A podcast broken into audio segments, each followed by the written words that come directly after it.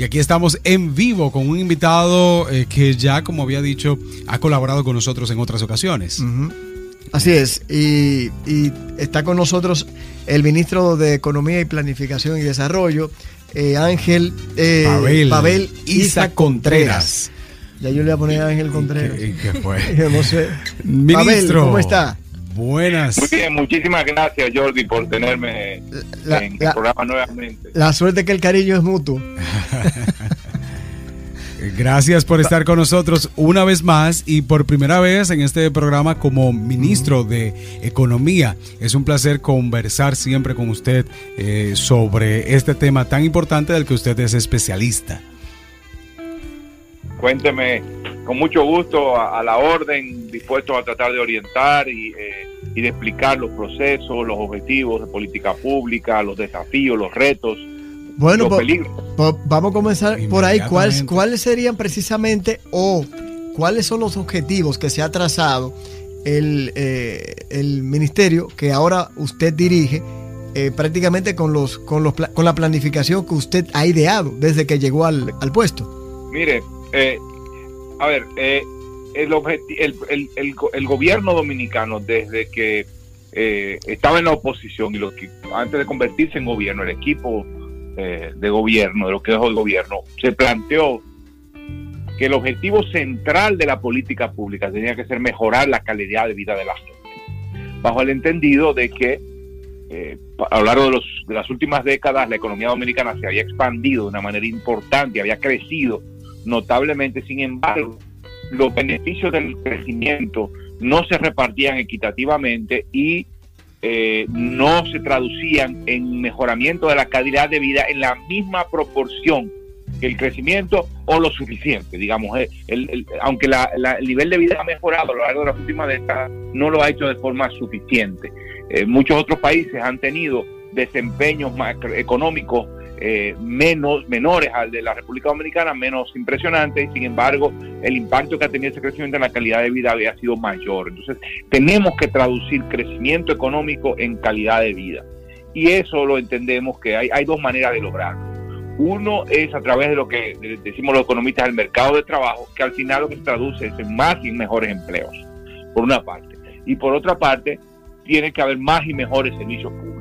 Esos son los dos mecanismos para usted transformar crecimiento en calidad de vida. Entonces, todo el plan nacional plurianual del sector público, que es el plan de cuatro años que la ley manda elaborar y que el Ministerio de Economía, junto con todo el resto del sector, junto con, las entidades del sector público, elaboraron a inicio de gobierno, digamos, en la marca, en la ruta por donde debemos eh, transitar. Y eso significa, y ese programa lo que plantea, por ejemplo, como política fundamental, mejorar los empleos y elevar la calidad de los empleos, mejorar los servicios de salud, mejorar los servicios de educación, fortalecer la protección del medio ambiente, eh, también fortalecer la seguridad pública.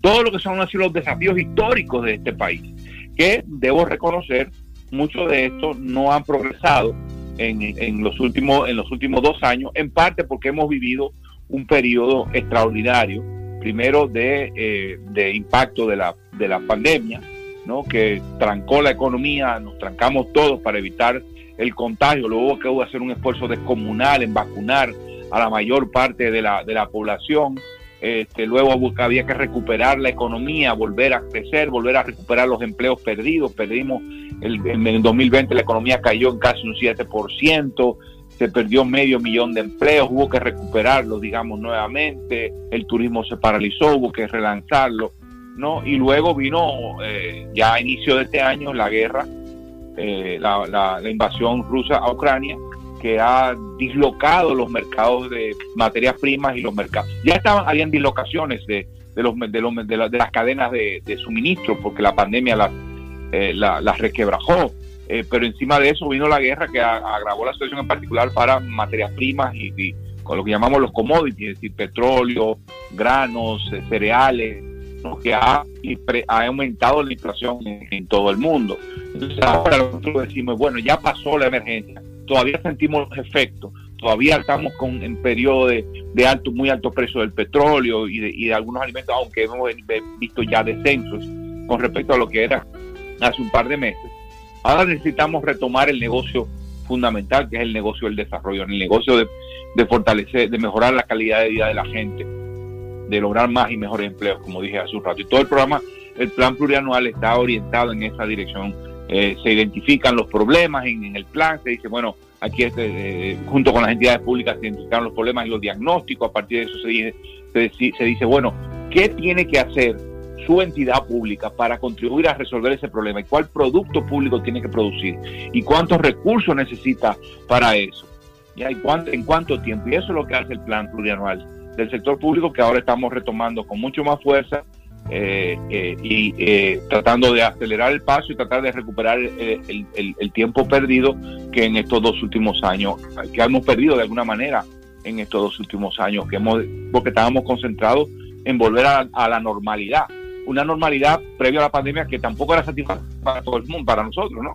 Porque obviamente teníamos, tenemos situaciones de pobreza, de exclusión, de desigualdad, de precariedad de los servicios públicos. En eso es que estamos.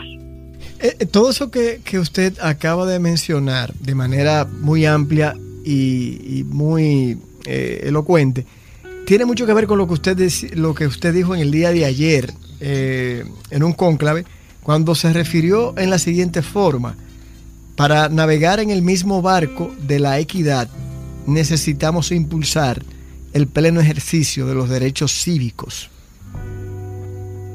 Bueno, ahí, lo que yo quise decir es siguiente, más, bien, más bien eh, lo que lo que yo dije, creo que el medio quizá no lo, no lo recogió del todo, eh, como, como, yo lo dije, usted lo que para, para nosotros navegar en el mismo barco, decir, formar parte de un mismo proyecto, todos y todas en este país, todos los dominicanos y dominicanas, necesitamos reducir los niveles de desigualdad.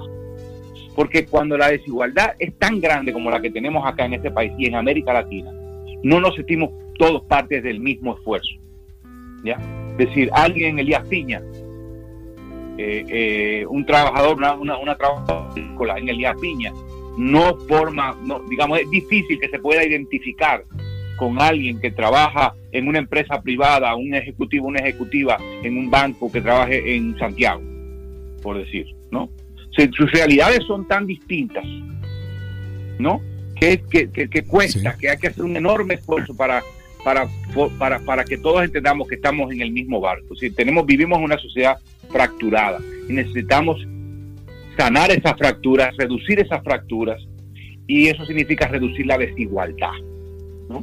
de que, de que, de que sentamos que la sociedad y que el otro nos apoya y se solidariza con nosotros cuando estamos eh, desprotegidos, cuando estamos, eh, cuando estamos en una situación eh, difícil.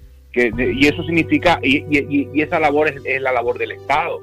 El Estado es que tiene que ir en auxilio de la gente cuando la gente está en problemas. La seguridad social tiene que proteger cuando estás enfermo o enferma. La seguridad social tiene que, tiene que darte recursos para tu vejez, porque tú contribuiste durante toda tu vida a la producción y tú, y tú pusiste dinero. Entonces tiene que protegerte, ¿no? ¿no? Tiene que protegerte frente a un huracán, por ejemplo. Entonces, eso, fíjense cómo, miren lo que pasó con el, con el Fiona, ¿no? Sí, golpea la región este, son las zonas más de mayores niveles de recursos las que resisten el embate y logran recuperarse rápidamente. ¿Cuáles son las zonas más afectadas y que hay que ir rápidamente en auxilios de ellas? ¿no? Las zonas más pobres, por, con el mismo fenómeno. Es porque estando a pocos kilómetros viven dos realidades muy distintas. Entonces tenemos que ir reduciendo esas fracturas, tenemos que ir reduciendo esas desigualdades para ir construyendo juntos un proyecto común. Esa es la idea. Eso se, eso se reduce a un término, cohesión social y cohesión territorial. definitivamente. Vivan en Elías Piña, no se sientan que viven en un país diferente a quienes y con iguales oportunidades, obviamente. Y con iguales oportunidades, exactamente, y con iguales oportunidades. Que el hecho de que usted haya nacido en, en Capotillo, en Santo Domingo, ¿no? Este, eh, no implique una, una desventaja frente a otra persona que haya nacido en un barrio de clase media. Ya por el hecho de haber nacido ahí. eso significa que tenemos que proveer servicios de educación de calidad para todo el mundo tenemos que proveer vacunación para los niños y las niñas temprano para todo el mundo, con que todo el mundo tenga el derecho de tener la misma, misma vacuna y un nivel de educación de calidad está, es, relativamente estandarizado y mínimo, ¿no? Sí, y, como usted... es la idea de, esa es la idea de la cohesión social y uno de los objetivos fundamentales del programa del, del, del Plan Nacional Plurianual del Sector Público es fortalecer la cohesión social y la cohesión territorial. Si no, si no, fíjense, si no, si no logramos avanzar suficientemente en eso, y yo, y yo soy el primero que reconozco el enorme de significar eso. Pues la democracia eh, eh, va a ser va a ser desafiada. La democracia tiene que tiene que resolver problemas a la gente, los problemas fundamentales a la gente. La democracia no lo resuelve. Entonces la democracia se va a, va a ver tensionada. Y se va a ver tensionada mucho, con mucha frecuencia es desafiada, no para mejor, es decir, para profundizar la democracia. Es bueno que los sistemas políticos sean desafiados, pero para profundizar la democracia y la participación, para abrir más espacios de participación. Pero con frecuencia, cuando la democracia frustra las aspiraciones de la gente, pues entonces pueden apostar por, por gobiernos, regímenes o tendencias autoritarias. Y eso no es lo que queremos, porque precisamente eh, eh, vivimos todavía en una sociedad bastante fracturada porque porque, eh, porque hay una distribución desigual del poder. Bien, definitivamente un, un, desequilibrio y qué bueno que usted lo menciona eh, con tanto ímpetu y ojalá entonces como ministro de Economía se puedan también eh, hacer estas sugerencias porque no solo no depende de usted. Mire, no depende solo de nosotros, pero tenemos una responsabilidad pública y la asumimos y empujamos desde dentro del Estado para que para que eso se logre. Empujamos para que haya una reforma en, el sector salud, para que mejore la atención en, en, la calidad en los servicios de salud. Presionamos, empujamos para una reforma de la seguridad social que sea inclusiva. Por, presionamos, empujamos para que la para que la protección social se transforme y ya y, no sea solo un, un, esquema de protección a los demás, las personas eh, eh, vulnerables, sino que, que contribuya a construir capacidades, ¿no? que, que contribuya a que, la, que los hogares eh, salten de nivel y no solo se mantengan ¿no? con una ayuda. Eso hay que trascender el esquema de la ayuda. Esa es un poco la idea. Así es. Mire, según el, los datos y el Banco Mundial de, también informa que el costo de la canasta familiar en República Dominicana en este 2022 ha aumentado un 23% al mes de, de julio y eh, también hay que entender que la inflación ha alcanzado un 9%. En ese aspecto, esto, eh, el, precio de la canasta familiar iría en detrimento de los que menos ganan. inclusive hay algunas personas que no llegan ni siquiera al primer quintil. Eh, en este sentido, ¿de qué manera tanto el gobierno desde el Ministerio de Educación se puede trabajar para que también esta brecha pueda ser menor y hacer un equilibrio para que los dominicanos y dominicanas puedan tener acceso a la canasta familiar? Mira, hay dos, dos tipos de acciones, una de, de, corto plazo y una de más largo plazo. Okay. La de corto plazo frente al, al los tiempos extraordinarios que estamos viviendo ha sido eh, subsidiar. Eh, subsidiar los combustibles, subsidiar los, eh, los eh, fertilizantes, subsidiar transporte, subsidiar energía, para hacer que la inflación no se desborde. Ya es alta o más alta de lo que estamos acostumbrados. Hemos estado acostumbrados a niveles de inflación del 3, 4% en los últimos en la última década. Este, y ahora ha, se ha duplicado, ha llegado al 9%. Está bajando ya. No vamos a cerrar en 8%, pero estábamos en 10, ahora va a ser el 8 y el año que viene probablemente va a estar por debajo del 5%, esa es la previsión. Pero el golpe dado, ahí está, ¿no? los precios están más altos. Lo que estamos apostando es porque, aunque suban los precios, suban cada vez a menor ritmo y normalicemos el ritmo de la, de la inflación. Entonces, la forma en que el gobierno ha encontrado para contener el alza de precios, que es, en mucho, no toda, pero es en mucho importada, ha sido subsidiar.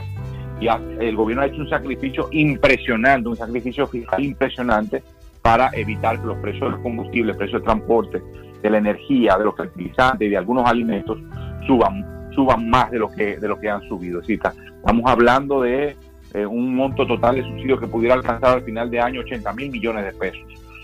Ya, o sea, eso es eh, 80 mil millones de pesos. eso es, eso es, eh, es un tercio del presupuesto total de educación. Exactamente. Es del PIB.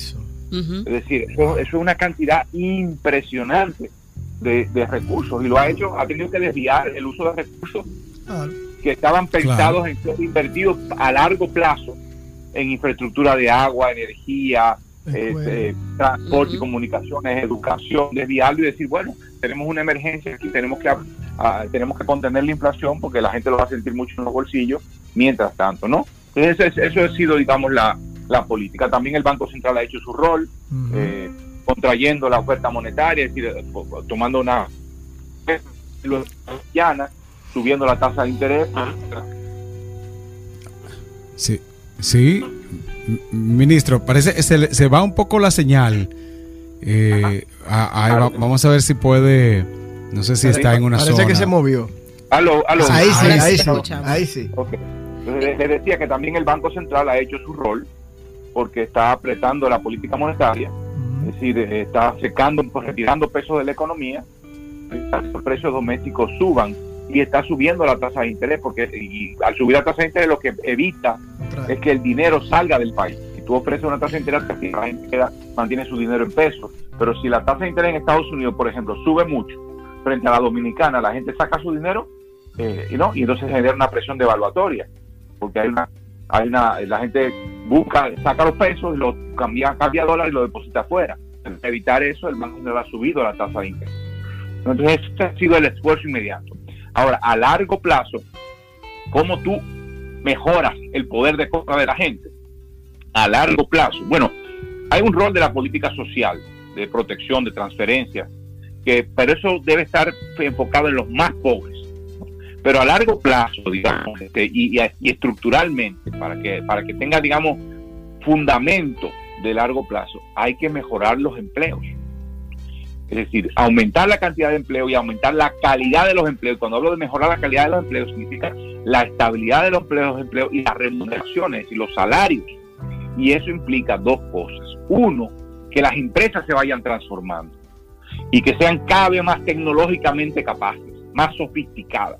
Que el pequeño negocito, ya de una empanada, una empanada, en una, un negocio de una empanada en una esquina, se transforme en un negocio, digamos, más grande, más formal, con más capacidad, que pase de freír en una olla a tener freidoras, por ejemplo. Para poner un ejemplo, digamos, muy, muy, muy, muy evidente de un, de un trantín, de un pequeño negocio. Para que una empresa mediana, eh, pues, crezca, cambie su maquinaria por maquinaria más moderna, ¿no?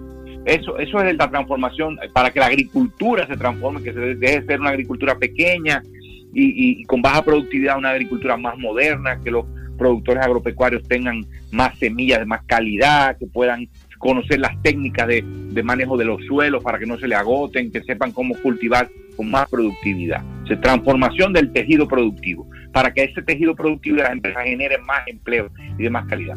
Pero eso, y eso implica que las empresas van a demandar trabajadores más calificados, a los cuales van a pagar más. Pero, eso es, pero esa es la esa es la demanda de fuerza de trabajo. Ahora tienes que entrarle a la oferta también, es decir, calificar a la gente para que entre empleo en empresas más productivas. Entonces tienes que entrarle al todo el tema de educación. Calidad de la educación y, y educación para el trabajo.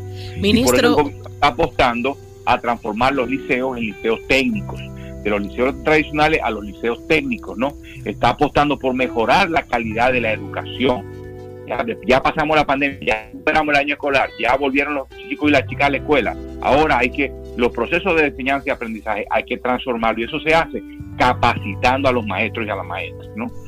Eh, esa es la, apuesta de, ir que las, que las empresas se transformen y también las capacidades productivas de la gente evolucionen y den saltos significativos lo más pronto posible.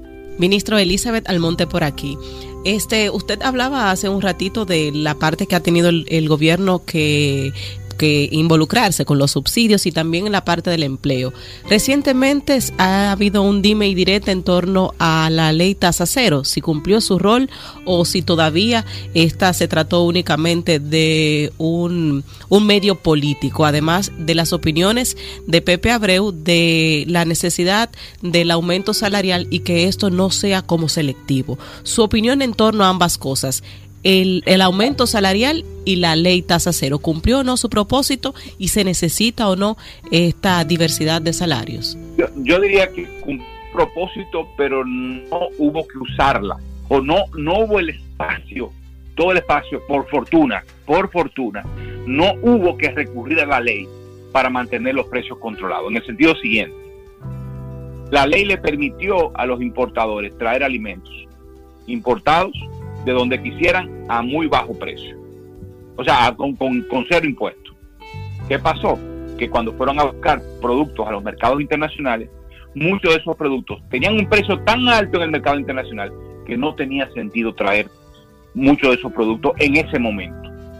¿Me doy a entender? Entonces, no, no era negocio, porque aquí, por decirlo en palabras llanas, traer un pollo de Brasil, cuando tú lo colocabas en el mercado doméstico, al final el pollo doméstico estaba más barato que el pollo traído de Brasil. Entonces, entonces eso, digamos que no era demasiado. Por eso las importaciones derivadas específicas para muchos productos, no para todos, derivadas de la ley, eh, no fueron masivas. No, no fueron, no fueron, no, no generó esa importación. Ahora, eso no significa que no tuvo efecto. La amenaza de traer productos importados también contribuye a que los precios domésticos se mantengan relativamente bajos. El productor de pollo dice, ah, pero espérate, si me pues, yo tengo que cuidarme de no subir mucho los precios y solo tratar de cubrir los costos y ganar lo mínimo, porque si yo subo mucho el precio, alguien va a traer un producto importado y me va a desplazar del mercado. Entonces genera una presión. Por, lo menos. que generaba una importación concreta. Por eso dice, no, que no funcionó. Bueno, es que los precios estaban tan altos en el mercado internacional que que, no, no, hubo que no hubo que recurrir, pero estaba la oportunidad de hacerlo y, y, lo podía traer de cualquier parte del mundo, porque antes de la ley, ¿qué es lo que estaba sucediendo antes de la ley? Que eh, las importaciones de los países con los cuales había acuerdo de libre comercio tenían tratamiento preferencial, entonces tú no podías traer fundamentalmente de otros países que no fueran con los, cuales hubiera acuerdo de libre comercio. Entonces la ley permitió traerlo de cualquier parte del mundo. Okay. Eh, entonces, eh, eso genera una presión de alguna, de alguna manera. Con respecto a los salarios, hay que, claramente hay que eh, discutir. Yo no quiero hablar con mis colegas del Ministerio de Trabajo ni, de, ni del Comité Nacional de Salarios, pero obviamente habrá que hacer un aumento de salario eventualmente, a un aumento general. Se pueden hacer aumentos específicos, negociados y demás, como se hizo en el pasado, pero, pero también habrá que hacer eventualmente un, un aumento general que compense nuevamente al menos eh, que compense la inflación de los últimos meses, desde que ocurrió el último aumento eh, de salarios. Eso va a haber que hacerlo, pero eso tiene su ritmo, eso tiene su negociación. El gobierno ha, ha sido, ha sido, se ha movido en este ámbito eh, buscando el entendimiento y ese entendimiento la vez pasada generó un aumento de salarios sin precedente en el país. Un aumento significativo, es decir, por encima de la inflación, notablemente por encima de la inflación. Bueno, en ese mismo espíritu deberá de plantearse una negociación para subir los salarios cuando las condiciones estén dadas y eh, el Comité Nacional de Salario, el Ministerio de Trabajo, bajo el liderazgo del Ministerio de Trabajo, eh, eh, lo marquen la pauta y, los actores están listos para sentarse a conversar. Ojalá sea más pronto que tarde, porque ciertamente todavía, aunque la inflación está bajando, todavía está allí y está, y está generando efectos negativos sobre el bolsillo de la, de la gente. Yo creo que el empresariado está consciente de eso. Yo creo que hay conciencia de que, de que hay que hacer ajustes de salarios pronto, no sé en qué momento, pero mm, esperamos que se haga.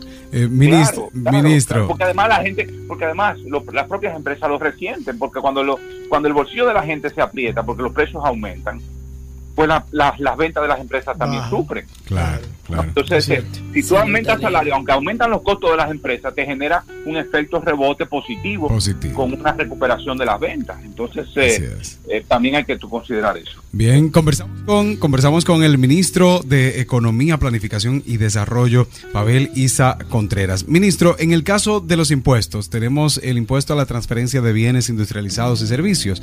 El ITEVIS es un 18%, es el impuesto que más grava a artículos principalmente. Eh, en este caso se aumentó ya hace casi unos 20 años, de un 16 a un 18 de manera temporal, pero ya, ya tiene bastante tiempo. Muy atemporal ya. sí, bastante. en un 18%. ¿Habría la posibilidad que tengamos una disminución como estaría previsto de, de, este, de este porcentaje? ¿Se necesitaría en este caso una reforma? ¿Tendríamos y sería beneficioso o cuál sería la mejor salida para disminuir quizás los precios para... dos comentarios. Primero, eh, el gobierno no tiene planteado eh, proponer algún tipo de reforma en la estructura tributaria de la República Dominicana en los próximos, en lo inmediato. Eso está fuera, fuera de agenda. Creo que el gobierno está eh, entiende que el, el, escenario actual económico internacional y local no, no es propicio para sentarse a negociar y discutir una reforma tributaria. Eh, o sea, pues está fuera de agenda. Eso será en, otro momento, desafortunadamente. Pero esa es la, la situación y hay que entender las circunstancias en las cuales estamos viviendo, por una parte. Por otra parte, eventualmente hay que sentarse a discutir una reforma tributaria que eleve la capacidad del Estado de, de financiar lo fundamental en este país. Eso puede, va a tener que implicar ajustes de tasas, ajustes de bases, ojalá eh, pudiéramos darnos el lujo de reducir tasas. Yo no me voy a adelantar a, eso, a ese momento, pero ojalá pudiéramos hacer eso tú dices, bajar tasas, pero eh, eso será una discusión, digamos, de otro momento. Pero esa discusión deberá apuntar a reequilibrar la carga tributaria, porque hay muchos que van, van cargando muy pesados y otros que van cargando muy ligero. Habrá que reequilibrar esa carga, ¿no? Y por una parte y por otra, habrá que también reequilibrarla en el sentido de que grabar más a quienes más pueden, más quienes pueden contribuir y quienes menos pueden, una iniciativa. Y eh, también tiene que ser una reforma suficiente, es decir, que genere los ingresos, que ponga al Estado en capacidad de proveer servicios fundamentales como agua, transporte, infraestructura de transporte, quiero decir, este, servicios de salud de calidad. Podemos mejorar todos esos servicios con lo que tenemos, sí, y estamos haciendo todo el esfuerzo para hacer de tripas corazón. Y la eficiencia en el gasto es un, es un elemento fundamental de la acción de política pública, empezando por el enfrentar la corrupción, por enfrentar la impunidad, ¿ya? y por cumplir los procedimientos y las normas que sean lo más transparentes posible y no beneficiar a, algunos, como en el pasado, que se beneficiaban en contratos jugosos, que luego eh, para elevar, elevar sus precios y demás. No, eh, eh, hay un esfuerzo que podemos hacer y que estamos haciendo. Ahora, eventualmente, eh, el 15% de presión tributaria, es decir, el 15% del PIB que se recauda en, con impuestos, siempre, aunque uno haga eh, maravillas con ese poco dinero, poco. y hay que eh, elevarlo, en, puede ser gradualmente, habrá que elevarlo para poner, repito, en capacidad al Estado de proveer lo fundamental. Es insuficiente lo que, lo que, lo que el Estado recauda y ha sido insuficiente por muchos años. Ministro, eh, eh, para ir finalizando, el tema del proyecto de Manzanillo, del puerto de Manzanillo, que es un proyecto mucho más amplio. Es, es mucho la promesa que se ha hecho en más de 25 o 30 años. Eh, ya en este gobierno en dos años se ha hablado varias veces. Primero se había hablado de un capital chino, ahora junto a usted está, me parece que medio ambiente y también, ahora no recuerdo el otro ministerio. Y presidencia. Entonces, ¿cuál es la realidad? ¿Podrá ser eso eh, una posibilidad o simplemente... Eso va viento, eso va viento en popa. Perfecto. Eh, lo, que se espera es que en el primer trimestre del año 2023 el proyecto esté adjudicado. O sea, que haya un contrato firmado con la empresa que gane un concurso, una licitación pública internacional. Hay un préstamo del BID va a estar financiando, que va a estar financiando ese proyecto. El préstamo fue aprobado, préstamo fue, ya, ya se conoce, ya es un asunto de procedimiento de compra. Hay que, los procedimientos del BID y también del gobierno dominicano, del Estado dominicano, indican que hay que hacer una licitación para un proyecto de esa magnitud, hay que hacer una licitación pública internacional. Y en el primer trimestre del año, ese proceso debe deberá estar adjudicado. Eh, eh, eso es paso al puerto, pero hay que recordar que no se trata solo del puerto. Se trata de dos plantas de generación de energía eléctrica, más una que estaba desde antes en planes. Estamos hablando de 800 megas de, generación a gas natural, más dos, me parece, mal no recuerdo, más 400 megas o 200, ya no me acuerdo si eran 200 o 400, eh, eh, aprobados previamente. pero además estamos hablando de un, de un proyecto, es decir, cuando usted se plantea la ampliación de la magnitud que estamos está planeando del puerto de Manzanillo, eso va aparejado de un conjunto de cambios, de transformaciones de, de, de, demanda de servicios logísticos y de transporte doméstico, almacenes, pero además hay todo un potencial para, para, para inversiones en manufactura que van a aprovechar el puerto el, nuevo puerto. No, es, prácticamente un nuevo puerto. Es, un reto. No, y, la, y, la, misma ciudad. Mira, yo no tengo, mira, Jordi, yo no tengo dudas de que eso va a caminar y va a transformar al Cibao noroeste. Y eso significa, eso no significa solo Pepillo Salcedo, es toda la provincia de la provincia de Dajabón, con las actividades manufactureras que hay allí, que se van a expandir por la facilidad de transporte, más Valverde y Santiago Rodríguez. Eso va a despegar, eso se va a transformar. La pregunta que hay que hacer es si lo vamos a hacer en orden y beneficiando a todo el mundo o no, o en desorden y, y, permitiendo que unos pocos sean los que se beneficien de eso. Y la apuesta que estamos haciendo es que sea un, proyecto de desarrollo, no, no es un puerto, es un proyecto de desarrollo de todo el Cibao noroeste, empujado al lado por el puerto, pero que lleva un conjunto de cosas atrás en donde todo el mundo tendrá que beneficiarse, deberá beneficiarse, que cree empleos de calidad, pero además hacerlo en orden. O sea, nosotros, ¿qué significa en orden? Con ordenamiento territorial, que no, que no generemos otro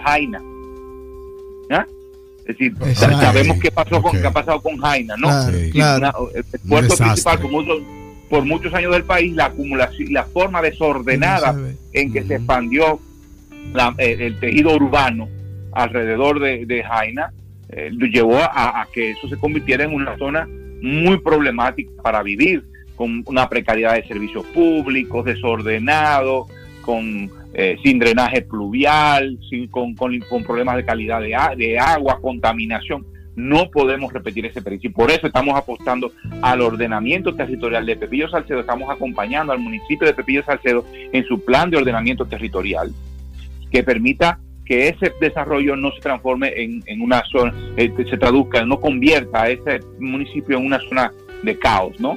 Y de desorden y, con falta de servicios públicos eh, de calidad. Esa, esa es la apuesta que estamos haciendo. Bueno, perfecto. Eh, ministro, ¿no le ha molestado, última pregunta, los las críticas que ha recibido con el tema migratorio? no tengo ningún comentario sobre eso. Yo estoy concentrado en mi trabajo, estoy apostando, estoy muy entusiasmado con lo que estamos haciendo en el Ministerio de Economía, Planificación y Desarrollo. Estamos apostando por darle calidad a la política pública y nada nos va a distraer de esa, de esa misión. Estamos muy contentos con el esfuerzo que estamos haciendo de articular a todo el sector público de, para, para dar resultados, porque la política pública no puede seguir siendo, lo ha sido tradicionalmente digamos, de sí, es decir, de eh, salud por un lado, educación por el otro, obras públicas por otro. Todos estamos trabajando juntos y la misión del Ministerio de Economía es articular esos esfuerzos. Y nada nos, nos está descarrilando de esa misión de darle calidad, como dije, a la política pública. Me gustó esa respuesta. Gracias, ministro. Gracias por el tiempo y sobre todo por eh, eh, esperanzador las explicaciones dadas por usted y la conciencia sobre, el, sobre lo que tiene entre manos. Muchísimas gracias. Muchísimas gracias. Gracias, Jordi. Gracias, gracias, un abrazo. Bueno, señores, ahí teníamos con nosotros una amplia conversación con el ministro de Planificación y Desarrollo, prácticamente contestando preguntas interesantes, importantes en el tema económico y de planificación.